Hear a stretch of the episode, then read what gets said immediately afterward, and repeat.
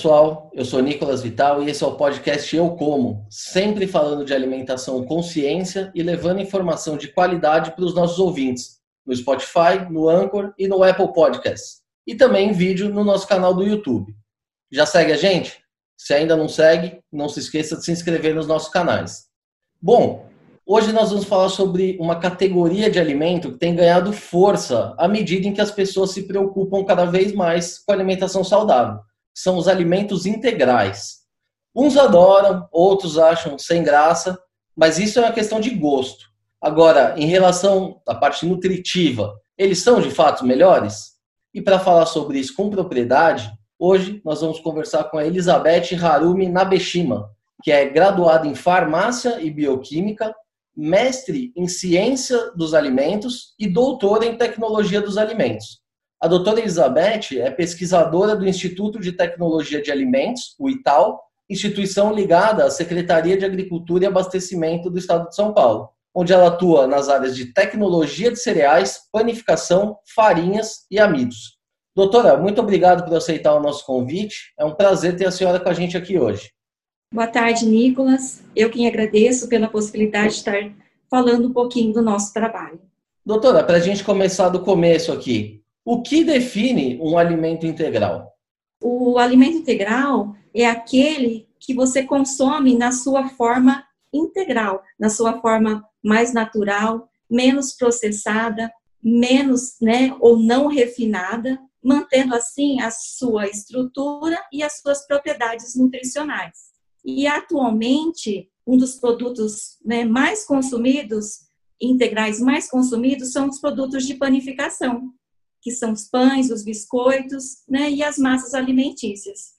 E está em processo de consulta pública uma proposta de regulamentação desta categoria de produtos, dos produtos integrais onde estão definidos critérios de composição e rotulagem desses produtos. De acordo com essa nova proposta, Nicolas, né, está definido o que, que é um ingrediente integral, que é o que, que é uma farinha então integral.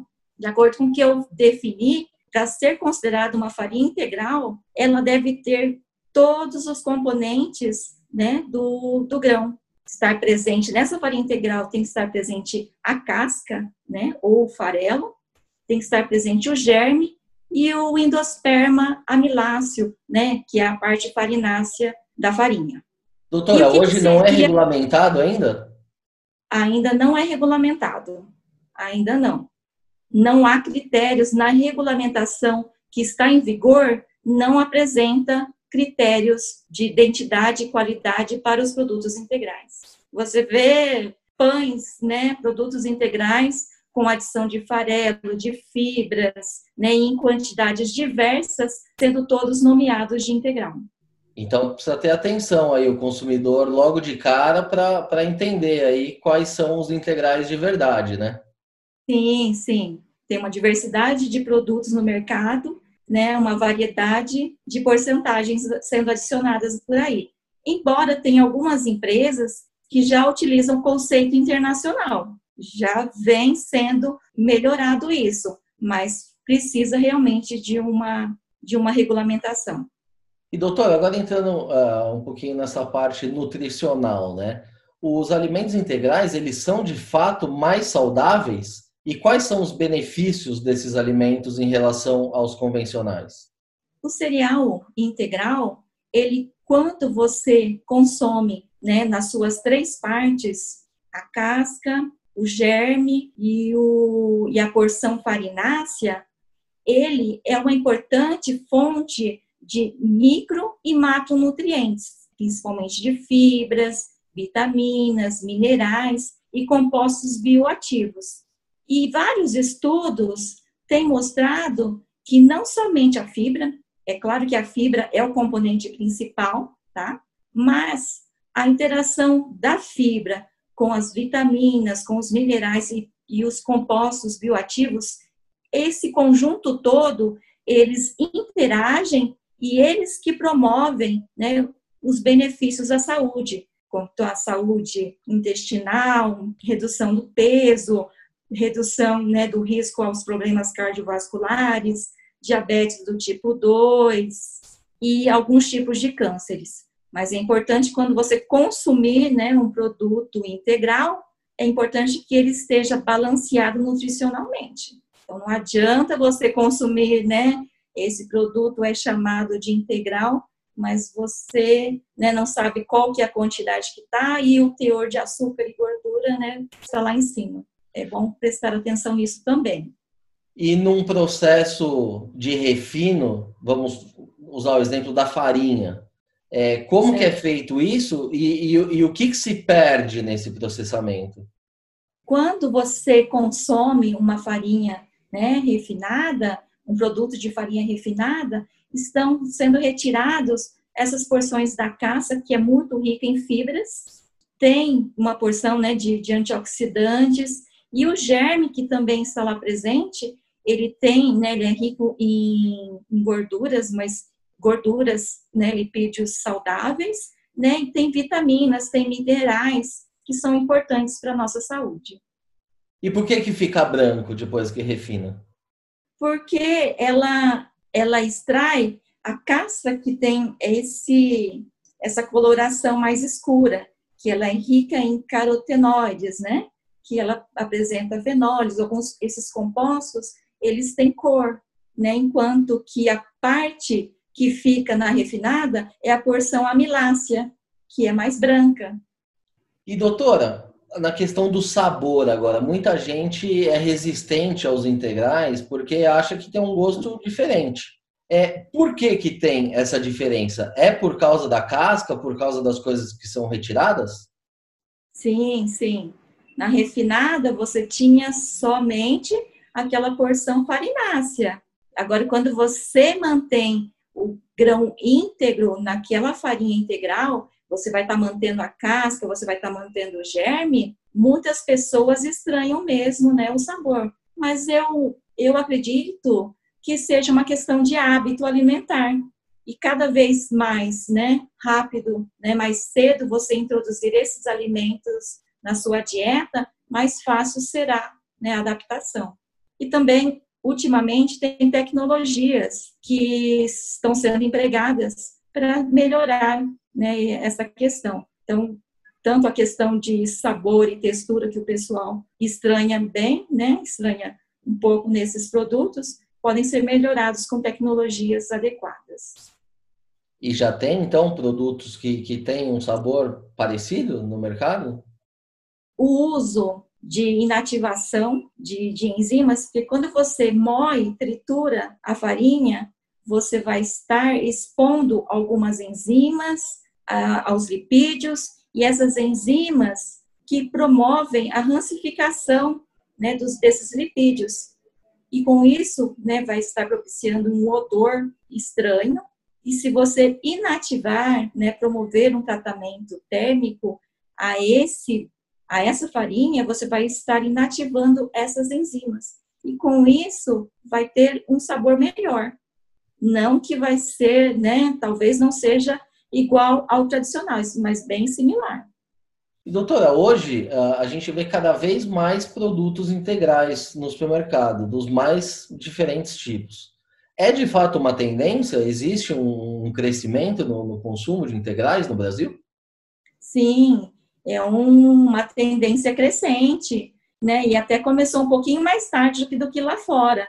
Aqui no Brasil começou mais ou menos em, em 2007 esse aumento. E o reconhecimento dos integrais, especialmente quanto aos benefícios das, das fibras, estão bem estabelecidos aqui no Brasil e tende a crescer ainda mais. E por que só em 2007? Foi quando o brasileiro começou a ficar mais rico, ele começou a ter mais preocupação com a saúde, começou a investir mais dinheiro em alimentos diferenciados? Isso faz sentido? Também, mas doenças que eram mais comuns né, lá fora começaram a surgir aqui no Brasil, né? O aumento da obesidade, dos problemas cardiovasculares, né?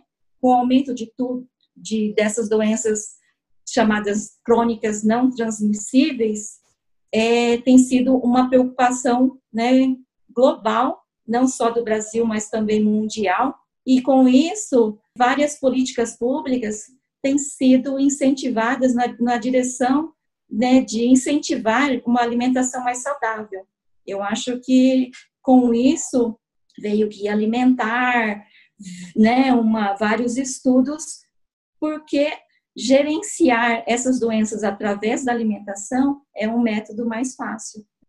Para quais doenças que os integrais são é, recomendados para evitar, né, evidentemente? Então, as doenças relacionadas com obesidade, especialmente as cardiovasculares, né, as diabetes do tipo 2, são bastante recomendadas. E doutora, se os alimentos é, integrais eles são menos processados, o que justifica eles custarem bem mais caro do que os produtos convencionais? Então, o preço ele tem muito a ver tanto com a escala de produção, como também as tecnologias empregadas. Apesar né, do, do, do grão ser menos processado, isso falando né, com relação às tecnologias empregadas, elas passam por algumas outras etapas, tal como a limpeza. A limpeza desse grão, ele tem que ser muito mais rigorosa que numa farinha refinada, porque a casca que era retirada na refinada, ela vai ser mantida na composição dessa farinha. Então, as, os resíduos, os micro-organismos, as sujidades né, gerais que vêm do campo, ela deve ser todas retiradas para ter uma, uma farinha que traga realmente benefícios. Outra questão que eu falei, né, da, da moagem, que para melhorar né, a textura desse produto, ou até mesmo uma questão né, de, de possibilitar a utilização dos integrais, é preciso que a farinha seja né, bem fininha para alguns tipos de produtos, né, passando por uma moagem tal como a micronização, e com isso você acaba não sentindo né, os efeitos né, na textura né, dos integrais. Também tem a questão que você pode inativar né, as enzimas para melhorar o sabor, ou ainda precisar de uma embalagem com a utilização de vácuo ou uma atmosfera modificada, tudo isso vai impactar no preço né, deste produto. Mas eu acredito que a escala de produção, à medida que for aumentando o consumo e a escala de, de produção for aumentada, eu acho que os preços tendem a diminuir, sim. E doutora, logo no começo a senhora falou um pouco da questão da regulamentação dos produtos, né, que está em discussão hoje ainda não existe no Brasil. Mas qual certo. é a regra básica hoje para ser considerado um, um, alimento integral? Ele tem que ter é, um mínimo de, de, grãos integrais? Como que funciona hoje? Ou simplesmente não tem uma regra hoje? Qualquer um coloca integral no produto que quiser? Eu vou fazer um breve histórico das nossas regulamentações, tá? Uma das primeiras, eu acredito que seja a primeira regulamentação de integrais, data né, de 78, que ela trazia critérios de composição e de identidade dos produtos integrais. Só que ela foi revogada por uma resolução de, datada de, de 2000, que ela era específica para pães.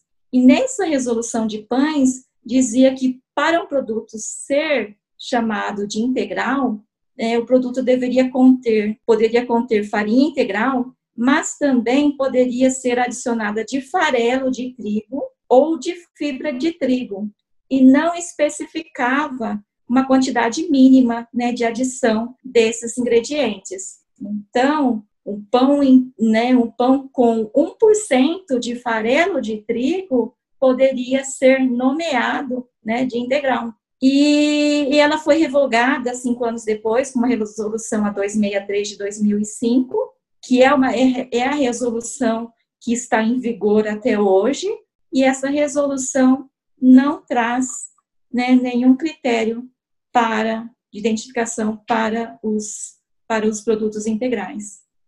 Não tem regra hoje? Hoje não. Mas com o aumento, como você mesmo disse, né, com o aumento do, do consumo né, dos produtos integrais, e das variedades de produtos integrais disponíveis no mercado, houve uma pressão pública para que isso fosse regulamentado, né, devido à diversidade de produtos que estão aí no mercado e todos nomeados como integral, né? Produtos com farelo, com fibras, em diferentes porcentagens estão aí no mercado. É claro que sempre tem, né, marcas trazendo conceitos internacionais, mas ainda são poucos e que traz confusão para o consumidor. E como são esses conceitos internacionais? O que, o que, qual é o estándar no mundo? Na realidade, não há uma harmonização internacional. A maioria segue né, a ACC, que é uma associação de químicos de cereais, que solicita-se que, para ser chamado de integral, tenha no mínimo 51% de farinha integral em substituição, né, na proporção aí de farinha, de, do total de farinhas, desse total de farinhas, 51% ou mais seja de integral. Tem a regulamentação da Alemanha que é mais exigente, ou a, né, uma dos Estados Unidos, que é o FDA, que diz que para ser chamado de integral tem que ser 100%, né, da farinha tem que ser integral. Não há uma harmonização internacional quanto aos critérios dos produtos integrais. Cada um tem as suas particularidades, é, mas de um modo geral, no Brasil, nós estamos seguindo é, duas entidades internacionais bem reconhecidas, bem conceituadas, que é a Associação Americana de Químicos de Cereais e um Fórum Europeu, que é o Health Grant. E além né, da, de uma exigência de rotulagem que, que está sendo realizada, que é a declaração né, de quantidade dos ingredientes, que é bastante utilizada por vários países, né, inclusive pelos países do Mercosul. E doutora, uh, para ser considerado um, um alimento integral, um biscoito, por exemplo, no mundo ideal, eu pergunto, além da farinha, ele precisa que os outros ingredientes, como o açúcar, também seja integral? Então, essa regulamentação, ela diz que para o produto né, ser considerado integral, ela deve ter no mínimo 30% né, de farinha integral. Quando eu digo farinha, ô Nicolas, pode ser tanto na forma de grão, né, inteiro, pode ser quebrado, pode ser em flocos, tá? Então, genericamente, eu estou falando, né, de, de como farinha. Então, o produto tem que ter, no mínimo, 30% né, de farinha integral além de ser 30 por, ter 30% de farinha integral, ela também não, ela não pode estar em quantidade menor que a refinada, tá? Então, se for um produto com alto teor de farinha em sua composição, como uma massa alimentícia que tem mais de 80% de farinha, então não é o fabricante não pode simplesmente colocar 30% né, de, de farinha integral porque a farinha integral tem que estar em quantidade né, maior que a refinada. Então, desses 80%, no mais de 40% tem que ser né, integral. Então, tem que ter essas, nessas duas regras. E, doutora, hoje, uh, diante dessa falta de regulamentação aqui no Brasil, como que o consumidor ele pode saber uh, se ele está comprando um alimento vamos dizer assim, mais integral ou menos integral. Todas essas informações estão no, no rótulo com os percentuais? Dá para a gente saber a diferença dos alimentos? Uma dica é você olhar lá na lista de ingredientes, que a lista de ingredientes ela é adicionada, ela, ela é colocada em ordem decrescente de quantidade.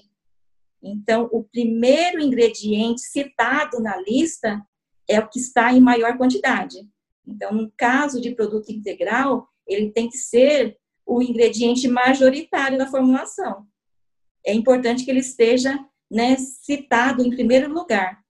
Já os outros ingredientes, né, a gordura, o açúcar, o sódio e os aditivos, Quanto mais no final ela estiver nesta lista de ingredientes, melhor será.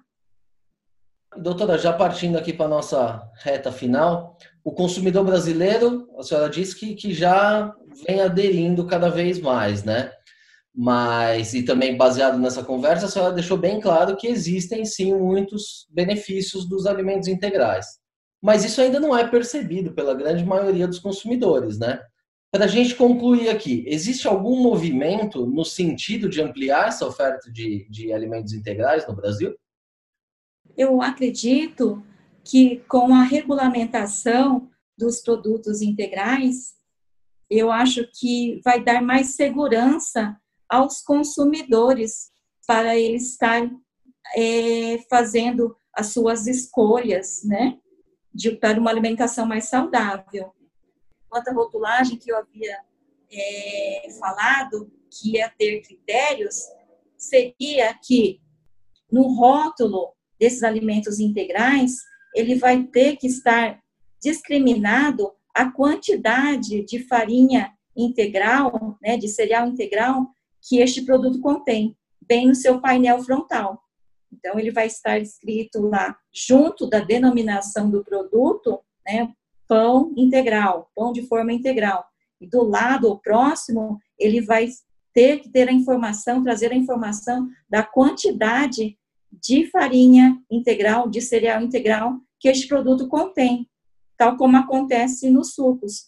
Então, isso vai facilitar com que o consumidor faça uma análise, faça uma comparação mais rápida né, dos produtos que vão estar no mercado.